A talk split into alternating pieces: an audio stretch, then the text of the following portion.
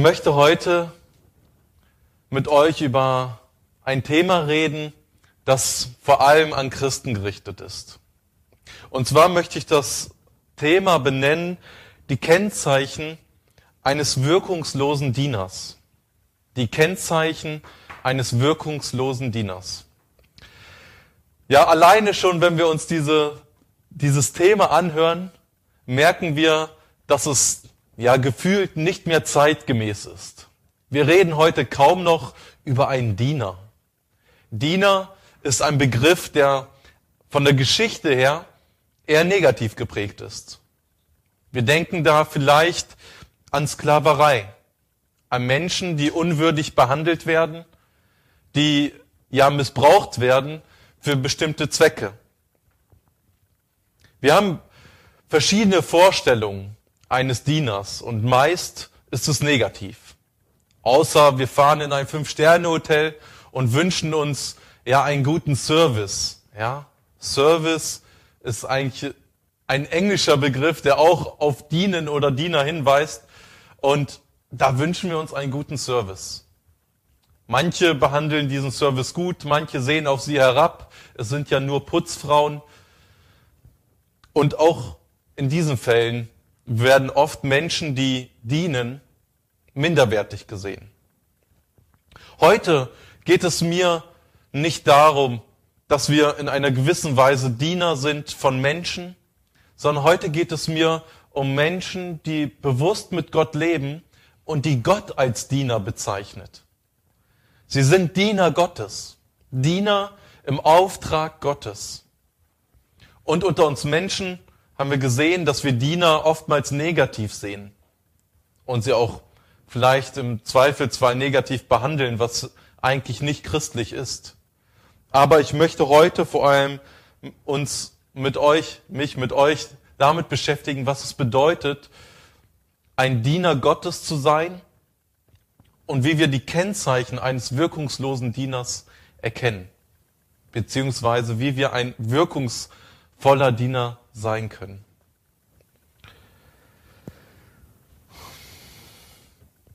Es gibt Menschen, die mit Gott leben und Menschen, die sich von Gott gebrauchen lassen. Aber es gibt Menschen, die mit Gott leben und sich nicht von Gott gebrauchen lassen. Und das ist manchmal gar nicht so leicht zu erkennen und gar nicht so leicht zu verstehen. Und manchmal sieht man auch kaum einen Unterschied. Aber ich möchte mit euch eine andere Perspektive einnehmen, und zwar die geistliche Perspektive, die Jesus uns gelehrt hat. Und wenn wir über einen Diener Gottes reden, dann reden wir vor einem Menschen, der ein Werkzeug Gottes ist, der von Gott beauftragt ist, um seinen Herrn vollkommen zufriedenzustellen, indem er Menschen dient oder sich einer Sache Gottes hingibt. Das heißt, Gott sieht eine Not auf dieser Erde und er beauftragt dich und mich, in dieser Not zu helfen. Und somit sind wir ein Mittel Gottes, um die Ehre Gottes in dieser Welt darzustellen. Wenn wir uns einmal die Begriffe anschauen, Diener in der Bibel und wenn Gott zu uns Jüngern sagt, dass wir Diener sind, dann finden wir zwei Begriffe. Ja, vielleicht im Deutschen drei. Man könnte einmal den Diener nehmen, man könnte den Knecht nehmen und den Sklaven. Und ich möchte mit euch einleitend erstmal eine Bibelstelle lesen aus dem Johannesevangelium Kapitel 12. Und zwar heißt es da, in Kapitel 12 ab Vers 26, wer mir dienen will, der folge mir nach. Und wo ich bin, da soll mein Diener auch sein. Und wer mir dienen wird, den wird mein Vater ehren. Hier kommt ein Begriff vor, Diener. Ja? Gott, oder Jesus sagt, wer mir dienen will, der folge mir nach. Und da, wo ich bin, da soll mein Diener auch sein. Das heißt, Jesus beansprucht von seinen Jüngern, dass sie ihm dienen. Aber dass sie ihm dienen, bedeutet, dass sie ihm nachfolgen. Und dementsprechend möchte ich mit uns heute erstmal um einen Gegensatz zu einem wirkungslosen Dieners zu betrachten, einen wirkungsvollen Diener betrachten. Und zwar unseren Herrn selbst, der uns ein Beispiel gegeben hat, wie wir dienen sollen und wie wir leben sollen. Der Begriff Diener wird hier als Diakonos bezeichnet aus dem Griechischen und bedeutet eigentlich durch den Staub gehen. Ja, man geht, man dient, indem man sich freiwillig in den Staub begibt, sozusagen in eine Not hinein.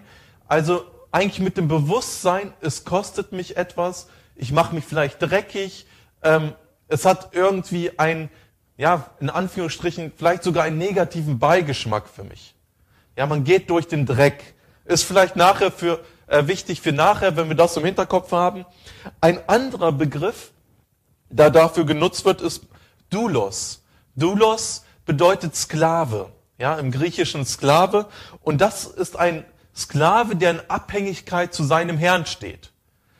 Beispielsweise nennt Paulus sich als ein Knecht Christi, als einen Sklaven Christi. Also wir sehen, dass die Bibel beide Begriffe benutzt für Menschen, die Jesus nachfolgen. Sklave hört sich ja erstmal negativ an, aber ich werde nachher noch darauf eingehen, was es im christlichen Sinn oder im Sinne eines Dieners oder ein Dieners Gottes, Dieners Gottes bedeutet. Ich möchte gemeinsam mit euch den Bibeltext lesen aus Johannes 13.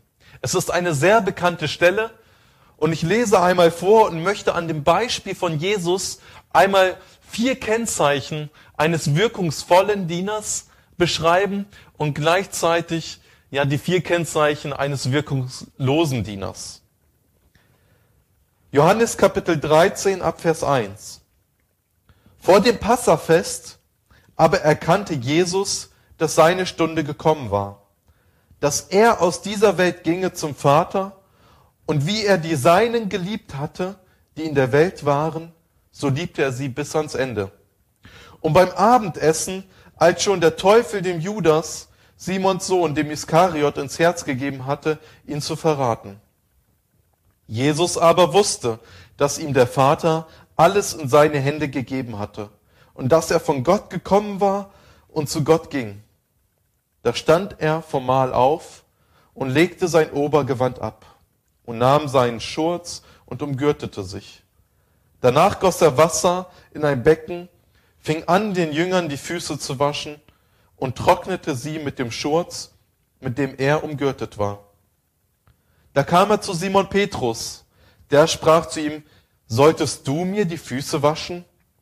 Jesus antwortete und sprach zu ihm, was ich tue, verstehst du jetzt nicht. Du wirst es aber hernach erfahren. Da sprach Petrus zu ihm, nimmermehr sollst du mir die Füße waschen. Jesus antwortete ihm, wenn ich dich nicht wasche, so hast du kein Teil an mir. Spricht zu ihm Petrus, Herr, nicht die Füße allein, sondern auch die Hände und mein Haupt. Spricht Jesus zu ihm, wer gewaschen ist, bedarf nichts, als dass ihm die Füße gewaschen werden, denn er ist ganz rein. Und ihr seid rein, aber nicht alle. Denn er kannte seinen Verräter. Darum sprach er, ihr seid nicht alle rein. Als er nun ihre Füße gewaschen hatte, nahm er seine Kleider und setzte sich nieder und sprach zu ihnen, wisst ihr, was ich euch getan habe? Ihr nennt mich Meister und Herr und sagt es mit Recht, denn ich bin's auch. Wenn nun ich, euer Herr und Meister, euch die Füße gewaschen habe, so sollt auch ihr euch untereinander die Füße waschen. Ein Beispiel habe ich euch gegeben, damit ihr tut, was ich euch getan habe. Wahrlich, wahrlich, ich sage euch, der Knecht ist nicht größer als sein Herr und der Apostel nicht größer als der, der ihm gesandt hat. Wenn ihr dies wisst, selig seid ihr, wenn ihr es tut. Das sage ich nicht von euch allen. Ich weiß, welche ich erwählt habe, aber es muss die Schrift erfüllt werden, der mein Brot isst, tritt mich mit Füßen. Jetzt sage ich's euch, ehe es geschieht, damit ihr, wenn es geschehen ist, glaubt, dass ich es bin. Wahrlich, wahrlich, ich sage euch, wer jemanden aufnimmt, den ich senden werde, der nimmt mich auf. Wer aber mich aufnimmt, der nimmt den auf, der mich gesandt hat. Soweit Gottes Wort. Wir lesen diesen Abschnitt aus Johannes Kapitel 13 über die Fußwaschung. Und sie ist uns allen oder vielen bekannt, wo Jesus sich niederkniet und als ihr Herr und Meister, als der, der von den Juden verehrt wurde, ja am Ende jedoch abgelehnt, aber der so gepriesen wurde, sich doch zu seinen Jüngern neigt, sich hinkniet und ihnen die Füße wäscht. Für die Jünger war das ein unverständliches Ereignis. Ja, Petrus, der sofort entgegnete, nein, Herr, nicht du mir, sondern ich wasche dir die Füße. Du bist doch mein Diener. Du bist doch mein Herr. Ja, das war er. Aber Jesus sagt, wenn ich das nicht tue, dann hast du, Petrus, kein Teil an mir. Jesus macht den Jüngern deutlich, dass das Reich Gottes auf einer anderen Ebene gebaut ist als das weltliche Reich. In der Welt geht es um Macht, um Herrschaft. In der Welt geht es um Angesehensein, um eine Reihenfolge oder eine Rangfolge höher zu stehen. Das Reich Gottes ordnet sich aber anders ein. Es ist eine ganz andere Rangfolge. Und deswegen ist das Dienen etwas ganz Besonderes für ein Kind Gottes. Und deshalb kann auch nur ein Kind Gottes ein wahrhaftiger Diener Gottes sein. Wir können als Menschen viel Gutes tun und es auch gut meinen. Aber einen wirkungsvollen Dienst zu haben, der Menschen nachhaltig prägt und sie für die Ewigkeit verändert, das kann nur ein Mensch, der den Geist Gottes in sich hat und der mit Christus verbunden ist, der mit Gott verbunden ist. Und deshalb geht es nicht vor allem darum, was wir für Gott tun, sondern was Gott in uns und durch uns tut. In einer Zeit, wo wir nur noch um Leistung streben und wo die Leistungsgesellschaft uns vormacht, du bist nur etwas, wenn du etwas leistest und dass dieser Gedanke in die Gemeinde Einfluss nimmt, diesen Strom wirkt Jesus entgegen. Es geht nicht darum, was du für Gott tust, sondern was er in dir und durch dich tut. Jesus hat uns oftmals gesagt, dass er uns verändern möchte, dass er gekommen ist, um sein Reich zu bauen. Und Paulus sagt es an einer Stelle, dass wir Christus ähnlicher werden sollen. Deswegen geht es zunächst primär um unsere Person. Es geht um mich und dich, der du ein Kind Gottes geworden bist, um deinen Charakter, den Gott verändern möchte. Und wie du dann ja deinen Dienst tust, den Gott dir aufgibt. Alles, wozu er uns beauftragt, wie groß es dann auch sein möchte, das können wir dann tun, weil er uns die Kraft gibt und weil er in uns ist. Im Philipperbrief heißt es, er gibt uns das Wollen und das Vollbringen. Alles liegt in seiner Hand. Gott ist treu und er wird euch auch bis ans Ziel führen. Denken wir mal an die Geschichte von Gideon, ja, der mit seinen Streitern in den Krieg ziehen wollte im Alten Testament und Gott ihn beauftragt hat, seine Armee von Tausenden auf 300 zu reduzieren. Es war unmöglich, mit 300 Mann die Gegner zu besiegen. Aber Gideon hatte auf Gottes Stimme gehört. Gideon hat Gottes Stimme wahrgenommen. Er war Gott gehorsam und ist dieses Risiko eingegangen. Und er hat mit 300 Mann die Feinde besiegt. Gideon hat Gott vertraut, weil er nicht auf sich selber gebaut hat weil er nicht auf seine Leistung, auf seine Stärke geschaut hat, sondern auf den, der ihn berufen hat. Auf den, der ihn gerufen hat und der ihn beauftragt hat, seinen Willen zu tun. Jesus ist hier als ein Beispiel eines Dieners. Wenn wir die Geschichte von Jesus lesen, wissen wir, dass er auf die Erde gekommen ist, dass er seine Macht und Herrlichkeit abgelegt hat und Mensch wurde. Er hat sich freiwillig in, ja, man könnte sagen, in den Dreck begeben, als Diener. Er hat sich freiwillig unter die Menschen begeben, die ihn eigentlich hassten, die getrennt sind von seinem himmlischen Vater, von denen er wusste, sie würden ihn ablehnen, sie würden ihn schlagen und verachten. Und dennoch ist er diesen Weg gegangen. Ein Diener geht durch, geht durch den Dreck, selbst wenn er weiß, dass Menschen gegen ihn sind, dass dieser Dienst, den er vielleicht gerade tut, nicht Beifall bekommt, sondern Widerstand. Und dementsprechend ist der Vers, den wir am Anfang gelesen haben, wo ihr sagt, wer mir dienen will, der folge mir nach, eine Grundbedingung. Jesus ruft uns als Christen in seine Nachfolge. Und geistliche Ziele können nur mit geistlichen Menschen und geistlichen Methoden erreicht werden. Keine menschliche Methode kann Menschen zu Christus führen. Es ist allein der Geist Gottes, der in dein Leben wirkt und der dich gebraucht, Gottes Ziel zu erreichen zu seiner Ehre. Und deswegen möchte ich vier Kennzeichen mit dir gemeinsam anschauen. Das erste Kennzeichen ist der Dienst mit Berufung. Ein Diener, der keine Berufung hat, der wird einen sinnlosen Dienst erfüllen. Dienst ohne Berufung ist ein sinnloser Dienst. Wie verstehe ich das? Wenn wir das Leben von Jesus anschauen, wusste er ganz genau, wer er ist, wer sein himmlischer Vater ist und wozu er auf diese Erde gekommen ist. Er hatte Gottes Stimme vernommen, Gottes Ruf und ist diesem Ruf gefolgt. Jesus, es heißt hier, Jesus aber wusste in Vers 3, dass ihm der Vater alles in seine Hände gegeben hatte und dass er von Gott gekommen war und zu Gott ging. Jesus wusste um seine Berufung hier auf dieser Erde. Und zwar sagte in 13 Vers 1, dass er aus dieser Welt ginge zum Vater und wie er die Seinen geliebt hatte, die in der Welt waren, so liebte er sie bis ans Ende. So war die Berufung Jesu auf dieser Erde, den Menschen bis zum Ende zu lieben und ihnen zu dienen. Die Motivation, die Jesus hier auf dieser Erde hatte, war eine ganz andere. Es ging nicht um ihn. Es ging primär nicht um seine Größe und Macht, die er demonstrieren möchte.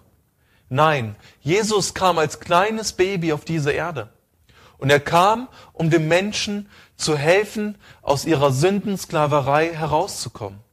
Und da hat er sich freiwillig hineinbegeben bis in den Tod. Das heißt, Jesus hat sich selbst aufgegeben, seine eigenen Bedürfnisse und Wünsche, um den Auftrag Gottes zu erfüllen. In dem Moment, wo wir Christ geworden sind, haben wir gesagt, dass wir dem Willen Gottes folgen wollen. In dem Moment habe ich gesagt, Edgar, dein altes Leben ist tot und ich lebe ein neues Leben mit Christus. Dementsprechend bin ich als Christ ein Mensch, der nach dem Willen Gottes fragt und auf die Stimme Gottes hören möchte. Meine Berufung liegt darin, den Willen Gottes zu tun und die Menschen so zu lieben, wie Gott sie liebt. So wie Jesus es getan hat. Dementsprechend ist mein ganzes Handeln oder sollte mein ganzes Handeln als Christ aus der Liebe Gottes entspringen. Meine Berufung ist fest, weil ich weiß, wer ich bin. Jesus sagt, ich weiß, woher ich komme und wohin ich gehe. Er kennt seinen Vater. Er weiß um die Macht und die Größe, die Gott hat. Aber er erniedrigt sich als Mensch und begibt sich in die Abhängigkeit zum Vater. Nur wenn wir als Christen wissen, wer wir sind und wer Gott ist, wenn wir wissen, wohin wir gehen und was der Auftrag in dieser Welt für uns ist, dann können wir ein sinnvolles Leben und einen sinnvollen Dienst auf dieser Erde führen. Ansonsten wird es ein wirkungsloser Dienst sein. Wir werden uns um uns selbst drehen. Wir werden als Christen unser Leben vergeuden. Die Bibel sagt, dass wir ein fruchtloses Leben führen können.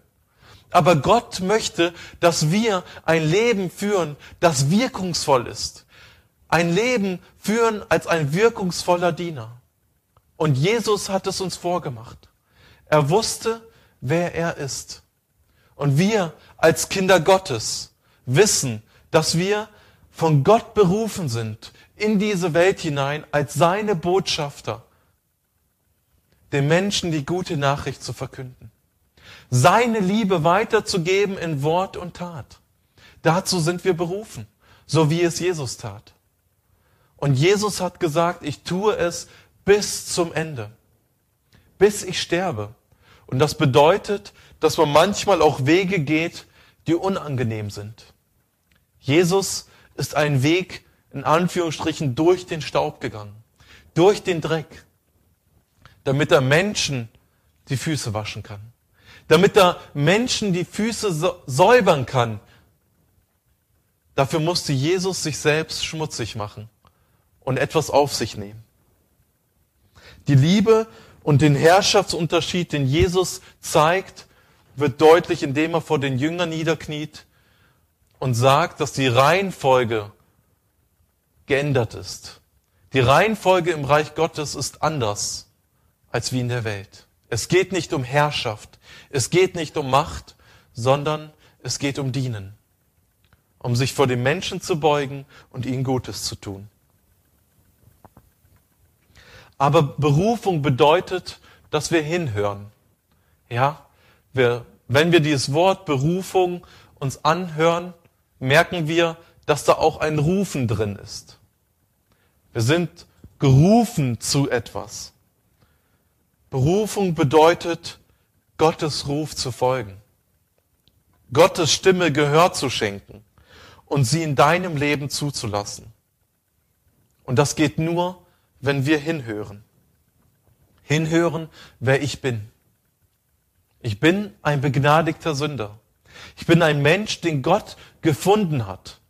Ich bin ein Mensch, zu dem Gott herabkam und dem Gott gedient hat bis ans Kreuz. Wenn mir das bewusst ist, dann sehe ich meinen Herrn als Retter und König, als denjenigen, der mich erlöst hat. Und in diesem Bewusstsein, dass ich begnadigt und gerettet bin und geliebt von Gott und der mich aus dem Dreck herausgezogen hat, in seine Gotteskindschaft gesetzt hat, fange ich an, ebenfalls diese Liebe aus Dankbarkeit Gott und den Menschen weiterzugeben. Ich erkenne, wer ich bin, wer Gott ist und wo Gott mich hingestellt hat. Wir kennen das Beispiel von Samuel, da ist 1 Samuel 3, Vers 10, wo Samuel mit dem Propheten Eli dient und äh, Samuel sozusagen in der Prophetenschule ist und von Gott lernen möchte. Und er hört dreimal eine Stimme nachts. Und er hört immer wieder eine Stimme, Samuel. Und Samuel denkt, der Prophet ruft ihn und läuft zu Eli und weckt ihn. Ja, Meister, was ist? Hier bin ich. Und Eli sagt, ich habe dich gar nicht gerufen. Geh wieder schlafen, du träumst. Und irgendwann passiert das ein zweites Mal und Eli merkt, okay, wahrscheinlich möchte Gott zu Samuel reden. Und tatsächlich, Gott ruft Samuel. Es ist ein Ruf Gottes in das Leben von Samuel. Und als Samuel das merkt, dass Gott ruft, ist die Antwort, siehe, hier bin ich, dein Knecht hört. Und hier wieder dieser Begriff Knecht, ja, oder Diener oder Sklave, den Samuel zum Ausdruck bringt. Siehe, denn dein Knecht hört. Lieber Zuhörer, lieber Christ, Gott hat dich gerufen, in dem Moment, wo du Christ wurdest, wo er dich aus dem Macht der Sünde in das, in das Reich Gottes gestellt hat. In dem Moment hast du es vielleicht bewusst oder unbewusst gesagt. Siehe, hier bin ich, dein Knecht hört. Denn du bist aus der Macht des Satans, aus der Sklaverei des Satans in das Licht Gottes gekommen und hast dich selbst in die Liebe Gottes hineinbegeben und hast gesagt, ich möchte ein Diener Gottes sein. Ich begebe mich freiwillig unter die Herrschaft Gottes. Weil entweder bist du ein Sklave der Sünde oder du bist ein Sklave Gottes. Ja, oder ein Diener Gottes. Sklave hört sich ja negativ an, aber ich werde uns gleich nochmal mit in den Begriff hineinnehmen. Und dementsprechend lebst du dort, wo du bist, die Berufung Gottes. Und wenn du jetzt in einer Gemeinde bist, wie beispielsweise hier in Felsberg oder Gensung, dann hat Gott dich hier hingestellt. Und wenn er dich nicht hier hingestellt hat, dann wirst du in deiner Bibellese und im Gebet irgendwann merken, dass Gott dich an einen anderen Ort begeben möchte. Aber ein Diener Gottes sagt, hier bin ich, dein Knecht hört. Und das hat nicht aufgehört mit deiner Bekehrung, sondern ist ein ständiger Prozess, der jeden Tag neu da ist, dass du jeden Morgen aufstehst und sagst, hier bin ich, dein Knecht hört. Und es kann sein, dass Gott dir sagt, geh heute hier in Felsberg, in deiner Umgebung, geh in deinen Job und geh und zeig die Liebe Gottes und diene den Menschen. Zeig ihnen, was Christus für dich getan hat und was es für dich bedeutet, den Menschen zu dienen, den Menschen freundlich zu sein und die Liebe Gottes weiterzugeben. Entweder bist du in deiner Gemeinde und in deinem Ort, wo du bist, genau richtig, oder du bist am falschen Platz und Gott ruft dich schon längst an einen anderen Ort, wo er dich gebrauchen möchte. Und deswegen ist es wichtig, auf die Stimme Gottes zu hören. Denn in der Berufung geht es nicht um mich. Es geht immer um Gott. Wenn ich die Berufung nur um mich, auf mich beziehe, was kann ich tun, was will ich und was ist in meinem Rahmen möglich, dann mache ich die Größe Gottes klein. Dann nehme ich Gottes großes, ja, Reich und beziehe es auf mich persönlich. Nein, wir sind ein kleiner Baustein im Riesenreich Gottes. Und wir müssen sagen, hier bin ich und setze mich in den Ort, wo du mich gebrauchen möchtest. Natürlich kann es sein, dass Gott Menschen für außergewöhnliche Situationen beruft. Ja, wir denken vielleicht an Martin Luther oder wir denken an große Verkündiger in der Erweckungsbewegung, vielleicht an Spurgeon, an Moody, an Whitfield, die zu Tausenden, ja, viel Tausenden von Menschen geredet haben und sie nachhaltig geprägt haben. Wo Gott sie in besonderer Weise berufen hat. Ja, das kann sein, dass Gott besondere Aufgaben für besondere, ja, Zwecke hat. Aber dafür bereitet er auch die Menschen vor. Und er gibt ihnen die Kraft, wenn du deine Berufung lebst, dann kann es aber auch sein, dass du nicht verstanden wirst. Wir sehen es hier auch in dieser einfachen Geschichte von Jesus. Jesus fängt an, sich zu dienen und die Füße zu waschen. Was ist die Reaktion von Petrus? Nein, Herr, du bist doch mein Meister. Tu das nicht. Wenn du anfängst, in, der Liebe Gottes zu dienen, dann kann es sein, dass Menschen dich nicht verstehen werden. Und es kann sogar sein, dass Menschen dich aufhalten wollen, den Dienst Gottes zu tun, weil er aus ihrer Perspektive sinnlos und blöd erscheint. Und deswegen ist es wichtig, in der Beziehung Gottes zu leben, auf Gottes Hören, auf Gottes Wort zu hören. Dort, wo er dich hingestellt hat. Lebe deine Berufung. Die Liebe Gottes weiterzugeben. Aber die Berufung Gottes zu leben, habe ich vorhin gesagt, geht nur, wenn wir hinhören. Wenn wir auf Gott hören. Und deswegen ist der zweite Gedanke ein Dienst ohne Abhängigkeit. Das zweite Kennzeichen eines wirkungslosen Dieners ist ein Dienst ohne Abhängigkeit. Weil die Berufung steht unmittelbar, in unmittelbaren Zusammenhang mit der Abhängigkeit zu Gott. Wenn ich nicht weiß, was Gott will, wenn ich nicht in seiner Abhängigkeit bin, in seiner Nähe, in seiner Gegenwart und auf Gottes Worte höre, kann ich auch nicht das tun, was er von mir möchte. Und deswegen ist der Dienst ohne Abhängigkeit ein kraftloser Dienst. Ein Dienst ohne Berufung ist ein sinnloser Dienst. Ich weiß nicht, wohin ich gehe. Wenn du nicht weißt, wer du als Christ bist und wozu du berufen bist, wirst du dein Leben verschwenden. Du wirst mal hier reinschauen, da reinschauen, du kommst in den Gottesdienst, setzt dich hin, hörst, aber du fragst dich immer wieder, wozu bin ich eigentlich da? Wozu hat Gott mich berufen?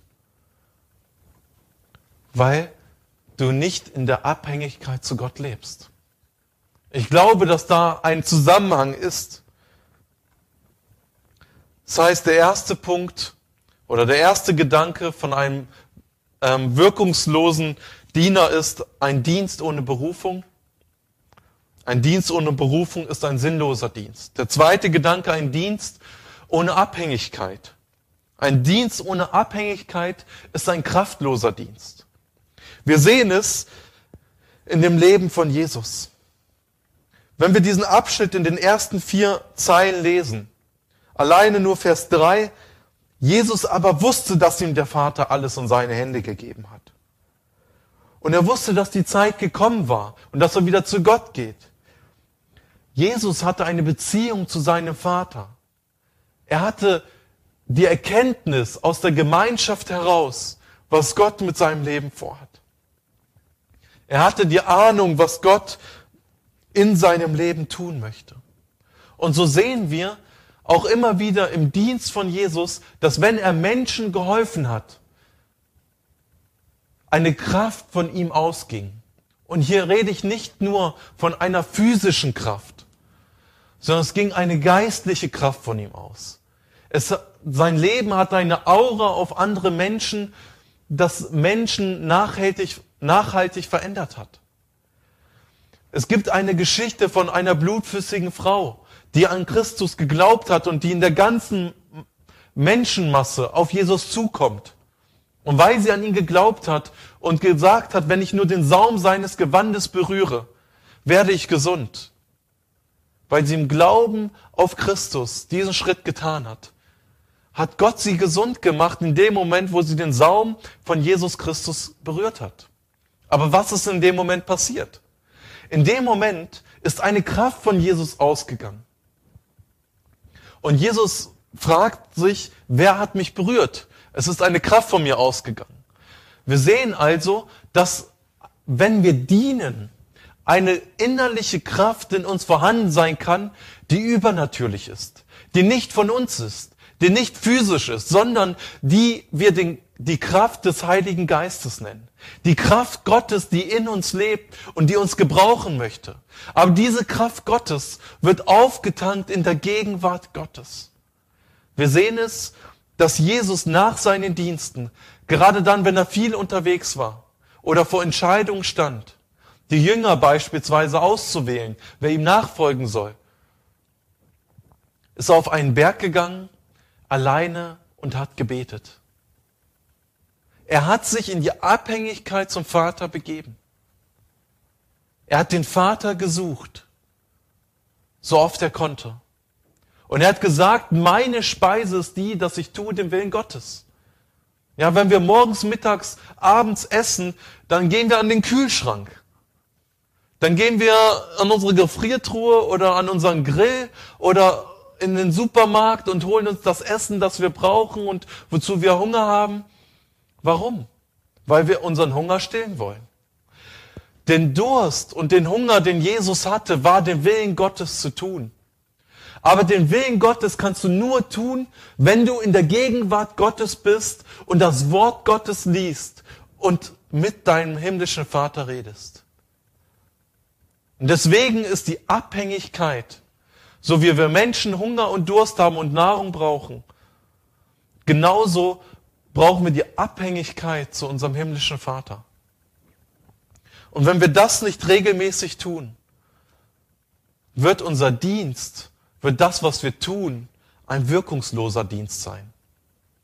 Wir können den Menschen helfen, ja. Aber es wird nicht die geistliche Auswirkung haben und die Kraft, die es eigentlich haben sollte. Wir werden Menschen vielleicht Gutes tun, aber es wird nicht das in den Menschen bewirken, was Christus in den Menschen bewirken möchte. Weil wir motiviert sind aus uns selbst heraus. Weil wir unseren eigenen Willen vielleicht tun und nicht den Willen Gottes.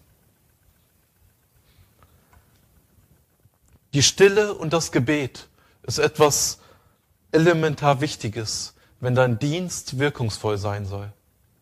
und wenn du deine Berufung als Christ festigen und erkennen möchtest. Deswegen gehen diese beiden Dinge ganz eng ineinander. Ein Dienst ohne Berufung ist ein sinnloser Dienst, beziehungsweise ein orientierungsloser Dienst. Du weißt nicht, wohin du gehen sollst, du weißt nicht, was du tun sollst.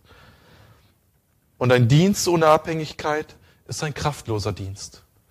Du wirkst erschöpft, du wirkst müde, du fühlst dich ausgelaugt, du fühlst dich vielleicht nicht verstanden in dem, was du tust. Im Endeffekt könnten wir sagen, es ist ein fleischlicher und sogar ein gottloser Dienst. Wirklich? Ein gottloser Dienst als Christ? Ja. Nehmen wir das Beispiel von Petrus. Petrus ist ja Jesus nachgefolgt, oder? In dem Moment, wo Jesus auf dem Weg nach Jerusalem war, kommt Petrus zu Jesus und sagt, nein, geh nicht dahin. Aber Petrus hat doch mit Jesus gedient. Sie haben gemeinsam Gott gedient. Was sagt Jesus in diesem Moment zu Petrus? Weiche von mir, Satan. Komisch, oder? In dem Moment wusste Petrus nicht, was der Wille Gottes ist. Er hat nicht darauf vertraut, dass das, was Jesus sagt und das, was Jesus lebt, im Einklang mit Willen Gottes ist. Und dementsprechend war sein Dienst in diesem Moment ein kraftloser und sogar ein hindernder Dienst für andere, andere Christen oder für Jesus. Das heißt, wenn wir nicht im Willen Gottes sind und wenn wir nicht den Willen Gottes kennen, können wir sogar für andere Christen ein Hindernis sein. Weil wir fleischlich denken. Weil wir nicht geistlich denken. Nehmen wir ein anderes Beispiel. Ebenfalls Petrus. Er ist heute unser Negativbeispiel. Petrus im Garten Gethsemane. Er ist mit den Jüngern da, Jesus ist da und die ganzen Hohenpriester kommen mit den Sklaven und die wollen Jesus festnehmen. Was tut Petrus in seinem Eifer? Er schlägt dem Sklaven oder dem Soldaten das Ohr ab. War das im Willen Gottes? War das Gottes Wille, dass diese, dass in seinem Eifer Gott zu verteidigen, dass er das Ohr abschlagen sollte? Jesus sagt ihnen, steck dein Schwert ein. Es war ein eigensinniger Dienst. Es war im Endeffekt auch ein kraftloser Dienst, der zwar physisch stark war, aber geistlich kraftlos. Versteht mich richtig, es geht um die geistliche Wirkung in deinem Dienst. Natürlich können wir vieles tun und vielen Menschen helfen. Aber die innere Beziehung zu Gott, deine Berufung und wer du bist als Christ, hat Auswirkungen, eine geistliche Auswirkung auf deinen Nächsten. Und deswegen ist die Abhängigkeit zum Vater, deine Stille zu Gott so wichtig. Und ich möchte dich ermutigen, sei ein kraftvoller Diener. Sei ein geistlicher Diener, indem du die Beziehung zu Gott pflegst. Ein dritter Gedanke. Dienst, ein Diener, der nicht gibt, ist ein beispielloser Diener. Ein Diener, der nicht gibt, ist ein beispielloser Diener. Oder Dienst ohne Geben ist ein beispielloser Dienst. Jesus war hier in dieser Geschichte einer, der gegeben hat. Ja, was hat er denn eigentlich gegeben? Er hat sich eine Schürze genommen, aber er hat ja den Jüngern eigentlich nichts gegeben, oder? Er hat ihnen kein Geld gegeben, er hat ihnen kein Essen gegeben, was hat Jesus den Jüngern eigentlich in diesem Moment gegeben, indem er ihnen die Füße wäscht? Er hat ihnen seine Nähe gegeben. Er hat ihnen seinen Zuspruch gegeben. Er hat ihnen seine physische Kraft gegeben. Er war bei ihnen. Wir könnten sagen, Jesus gibt sich selbst. Jesus gibt sich selbst.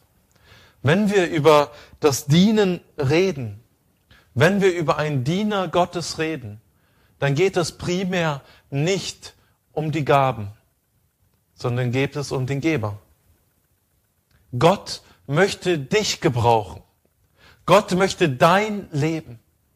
Jesus sagt beispielsweise, oder weil Jesus sagt, oder Jesus sagt in Markus 10, Vers 45, Denn auch der Menschensohn ist nicht gekommen, dass er sich dienen lasse, sondern dass er diene und sein Leben gebe als Lösegeld für viele.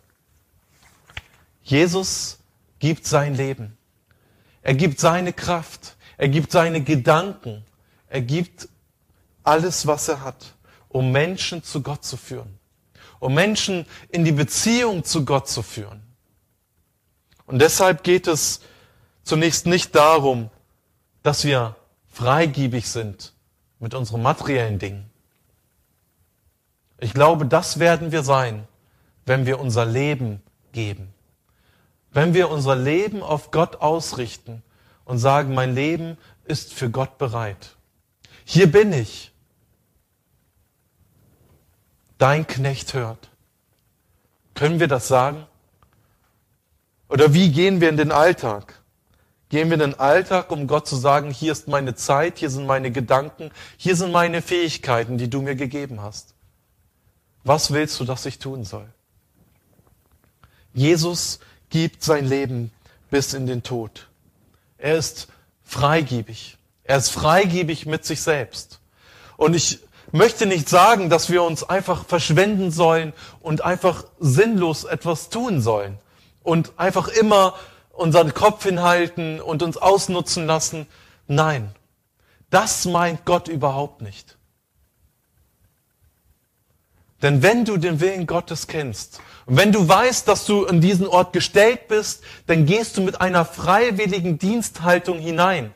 Dann geht es nicht, oh nein, die werden mich jetzt wieder ausnutzen und es kann sein, nein, du gehst sogar rein mit dem Bewusstsein, es könnte sogar sein, dass sie mich ausnutzen. Aber ich zeige ihnen die Liebe Gottes. Genau das hat Jesus auch getan. Wer saß denn mitten unter den Jüngern? Genau der, der Jesus verraten hat. Jesus hat ihm nicht einmal einen Vorwurf gemacht. Im Gegenteil. Er wäscht ihm die Füße. Er begegnet ihm in Liebe. Er gibt ihm die Möglichkeit, von seiner eigenen Selbstsucht umzukehren und die Güte und die Größe Gottes zu erkennen. Wenn wir nicht an den Orten sind, wo Menschen nicht an Gott glauben, wo Menschen in unseren Augen ja sündigen, wenn wir nicht an diesen Orten sind und die Liebe Gottes zeigen, wie sollen die Menschen die Liebe Gottes erkennen? Jesus ist durch den Dreck gegangen.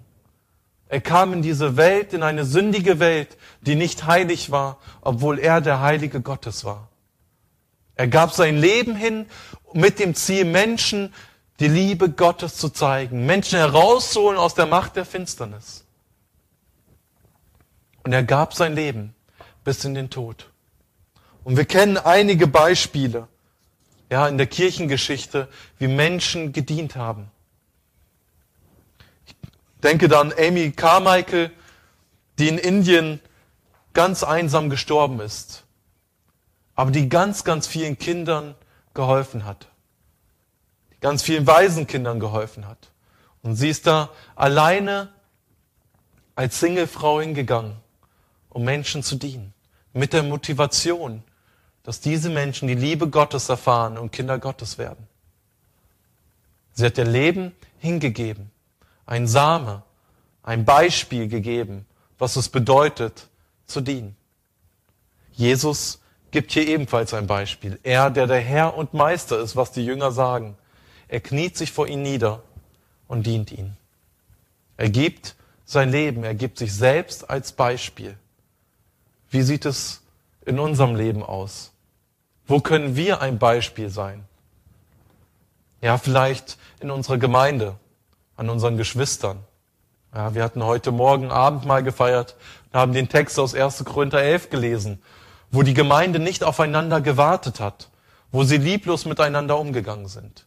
Vielleicht haben die Reichen gedacht, ja, die Armen sind ja selber schuld, wenn die zu spät kommen oder ähnliches. Es wurde nicht aufeinander geachtet. Vielleicht haben die Älteren gedacht, ja, die Jüngeren müssen doch einfach mal mehr spuren. Ja, die sollten dem erfolgen, was Gott sagt. Und vielleicht ist es dran, dass die Älteren den Jüngeren ein Vorbild sind und sie mit an die Hand nehmen. Oder dass die Jüngeren, wenn sie vielleicht unzufrieden sind über die ältere Generation, dass sie sagen, okay, ich gehe einfach als Beispiel voran und diene und bin dennoch freundlich. Es beginnt in kleinen Dingen, wie wir einander begegnen. So dienen wir einander mit der Liebe Gottes. Was wir voneinander erwarten, so dienen wir einander mit der Liebe Gottes. Ein Mensch, der, ja, der dient aus selbstsüchtigen Motiven, der hat immer die Hand offen. Der kommt immer und erwartet. Er erwartet, dass andere Menschen ihm dienen. Er erwartet, dass er etwas bekommt. Er geht in den Gottesdienst, um etwas zu bekommen. Er wird immer die Hände offen halten. Jesus hat nicht die Hände offen gehalten. Jesus hat seine Hände bewegt, um zu dienen. Lasst uns ähnlich wie Jesus mit unserem Leben dienen, als Beispiel vorangehen. Ein Dienst ohne zu geben ist ein beispielloser Dienst. Deswegen sei ein Vorbilds, vorbildsvoller Diener. Geh mit gutem Beispiel voran, indem du anfängst, indem du nicht auf andere wartest. Ein vierter Gedanke, der Dienst ohne Demut. Ein Dienst ohne Demut ist ein selbstverherrlichender Dienst oder ein selbstverehrender Dienst. Ein Dienst ohne Demut ist ein selbstverehrender Dienst. Es geht nicht darum, ob du älter eine bessere Ausbildung hast, ob du Theologie studiert hast oder nicht, ob du geistlicher bist oder weniger geistlicher. Es geht darum, dass du auf all dies nicht schaust und dem Menschen in Liebe begegnest. Menschen, habe ich vorhin gesagt, die viel von sich halten, werden auch immer die Hände offen halten und sagen, dient mir, gibt mir. Sie erwarten, und knechten damit andere und machen sie zu ihren Sklaven. Aber so ist Gott nicht. Und so sollte ein Diener Gottes nicht sein. Menschen, die Demut leben, die brauchen nicht viel von sich halten, auch wenn sie es könnten. Selbst wenn sie hohe, angesehene Menschen sind, brauchen sie dennoch nicht viel von sich halten, weil sie wissen, woher sie kommen, dass Gott sie begnadigt hat, dass sie berufen sind, um die Liebe Gottes weiterzugeben. Und ein Mensch, der das erkannt hat, in der Berufung Gottes lebt, in der Abhängigkeit und ein Mensch ist, der gibt, der wird ein Diener sein, der in Demut liebt. Oder der in Demut lebt. Es ist nichts ähm, Unbewusstes, sondern es ist etwas Bewusstes. Demut ist nicht, nein, ich kann nichts und ich bin nichts. Das ist eine falsche Demut. Demut bedeutet, das zu tun, was Gott von mir möchte. Und in diesem Bewusstsein zu handeln. Und dann kann ich sagen, ja, das hat Gott mir aufgetragen. Ich weiß, dass ich es aus eigener Kraft nicht tun kann. Aber Gott hat mir seinen Geist und seine Kraft gegeben. Und deswegen kann ich es tun. Es bedeutet nicht, ich bin nichts, ich kann nichts und ich habe keine Fähigkeiten. Im Gegenteil, Gott gibt dir die Fähigkeiten. Gott gibt dir Möglichkeiten. Und Gott hat dich so geschaffen, wie du bist, damit du das, was er in dich hineingelegt hast, in der Kraft des Geistes Gottes entfaltest. Und wenn du das nicht tust, dann ist das Stolz. Dann ist das eine falsche Demut. Und du wandelst nicht als Diener Gottes auf dieser Erde, sondern du läufst orientierungslos herum. Aber Demut ist eine Charakterschulung, die für uns alle am herausforderndsten ist.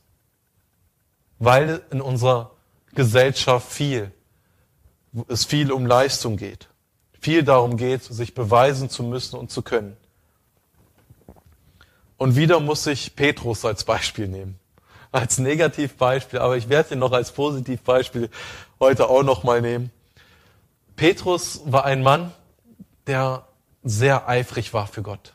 Er war sowas von eifrig für Jesus. Wir haben es vorhin in der Geschichte gehört, wie er dem Knechten das Ohr abgehauen hat. Ich glaube, er war in seinem Dienen, in seiner Perfektion drinne. Er wollte alles richtig machen und er wollte alles für Gott tun und er hat sich vollkommen eingesetzt. Aber in seinem Eifer kann es sein, dass er sich erhoben hat und dachte, ich mache doch alles gut und ich werde immer zu Gott stehen, egal was kommt.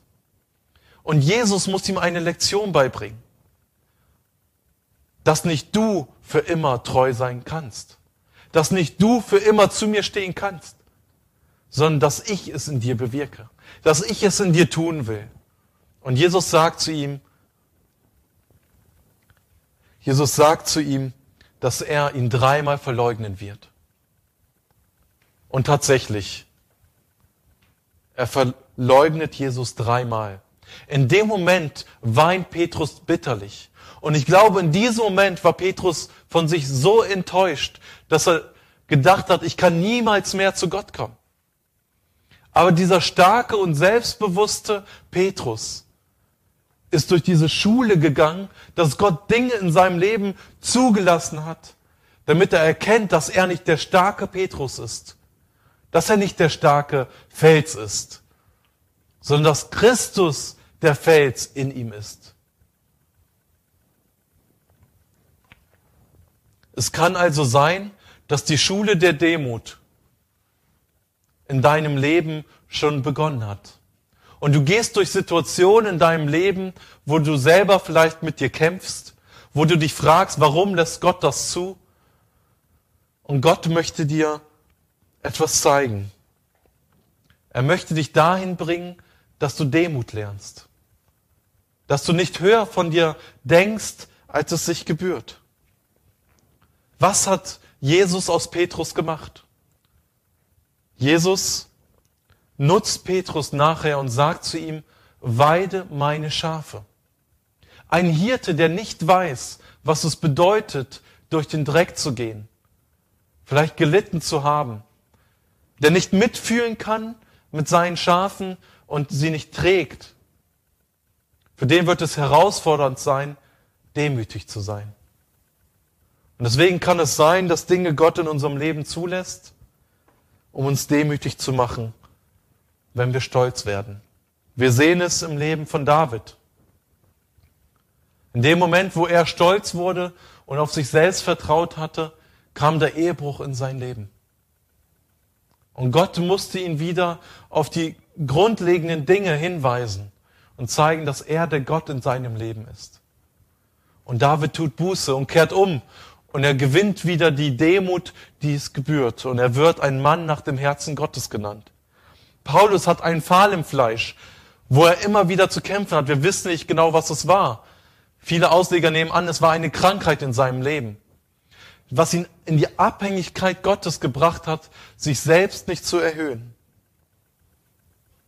Wenn ich nicht in Demut diene, dann stehe ich im Mittelpunkt. Und das, was ich tue, tue ich, um angesehen zu werden, um von Menschen anerkannt zu werden. Deswegen ist ein Dienst ohne Demut ein selbstverehrender Dienst. Aber ein Diener Gottes hat immer das hat immer die Ehre und die Verherrlichung Gottes als Ziel. Wir könnten es auch als Ich-Dienst bezeichnen. Zu der Geschichte zurück zur Fußwaschung. Jesus wäscht den Jüngern die Füße. Und er zeigt ihnen, dass der Herr und Meister sich vor sie niederbeugt und ihnen die Füße wäscht. Und er sagt, ein Beispiel habe ich euch gegeben. So tut auch ihr. Jesus möchte, dass auch wir einander die Füße waschen. In Liebe. Petrus sagt, wasche mir den ganzen Leib. Aber ein Mensch, der wiedergeboren ist, der braucht nicht ein ganzes Bad zu nehmen. Nein, der wird in dieser Welt, wenn er durch den Dreck geht, schmutzig. Es kann sein, dass wir auf unserem Lebensweg sündigen und Dinge tun, die Gott nicht gefallen. Und dann geht es darum, dass wir einander die Füße waschen. Dass wir einander in Liebe annehmen und einander tragen. Ich glaube, dass das Jesus hier zeigen wollte. Dass er ihnen zeigt, wenn dein Bruder sündigt oder dein Nächster, geh hin und hilf ihm, diene ihm, richte ihm auf, verurteile ihn nicht, wasche ihm die Füße, helf ihm dabei, wieder zurechtzukommen, auf Gott zu schauen. Und ich glaube, Petrus musste das lernen, als er Jesus verleugnet hat. Ich glaube, David musste das lernen nach seinem Ehebruch, was es bedeutet, die Füße zu waschen. Anderen Menschen die Füße zu waschen. Und Petrus lernt anschließend als Hirte der Gemeinde Gottes, was es bedeutet, die Füße zu waschen. Zu helfen, zu tragen, wenn Menschen in Not sind. Ein wirkungsloser Diener ist stolz. Er schaut auf sich, er nimmt seine Fähigkeiten und vertraut sich selber. Er tut einen selbstverherrlichenden Dienst. Aber ein Dienst ohne Demut ist ein selbstverherrlichender Dienst. Gott hat uns dazu berufen, ein Diener zu sein, der Gott ehrt. In Abhängigkeit zu ihm, mit einer Berufung und ein Diener, der gibt. Lasst uns doch mal zusammenfassen. Die Kennzeichen eines wirkungslosen Dieners. Der erste Gedanke ist, ein Diener ohne Berufung ist ein sinnloser Diener. Ein Diener ohne Abhängigkeit. Ein Diener ohne Abhängigkeit ist ein kraftloser Diener. Ein Diener, der nicht gibt oder ein Dienst ohne Geben ist ein beispielloser Diener und ein Diener ohne Demut ist ein selbstverherrlichender Diener oder ein selbstverehrender Diener. Aber sei ein Diener wie Jesus. Sei ein Diener mit einer Berufung, der weiß, dass ich dort, wo ich bin, von Gott hingestellt bin. Sei ein Diener, der in der Abhängigkeit zu Gott lebt, der seine Bibel liest, der im Gebet verbunden ist. Sei ein Diener, der gibt, der sich selbst gibt. Und sei ein Diener mit Demut, der weiß, woher er kommt, der sich nicht über andere erhebt und weiß vielleicht, bin ich in der Gesellschaft hoch angesehen, aber ich kann meinem Nächsten aufhelfen. Und ich bin bei ihm und trage ihn. Sei ein Diener wie Jesus. Wisst ihr, was dann passiert? Um zu dem Vers zurückzukommen, mit dem ich begonnen habe, in Johannes 12, Vers 26. Hier sagt, wer mir dienen will, der folge mir nach. Und wo ich bin, da soll mein Diener auch sein. Und wer mir dienen wird, und jetzt der letzte Satz, den wird mein Vater ehren. Ist das nicht schön? Wenn wir von uns selbst wegschauen und ein Diener Gottes sind, dann wird Gott uns am Ende ehren. Selbst wenn wir hier auf dieser Welt keine Ehre haben. Und ich glaube, das ist das Schönste, was wir wissen dürfen, dass Gott derjenige ist, der Wohlgefallen hat an unserem Leben. In diesem Sinne, sei ein Diener Gottes. Amen.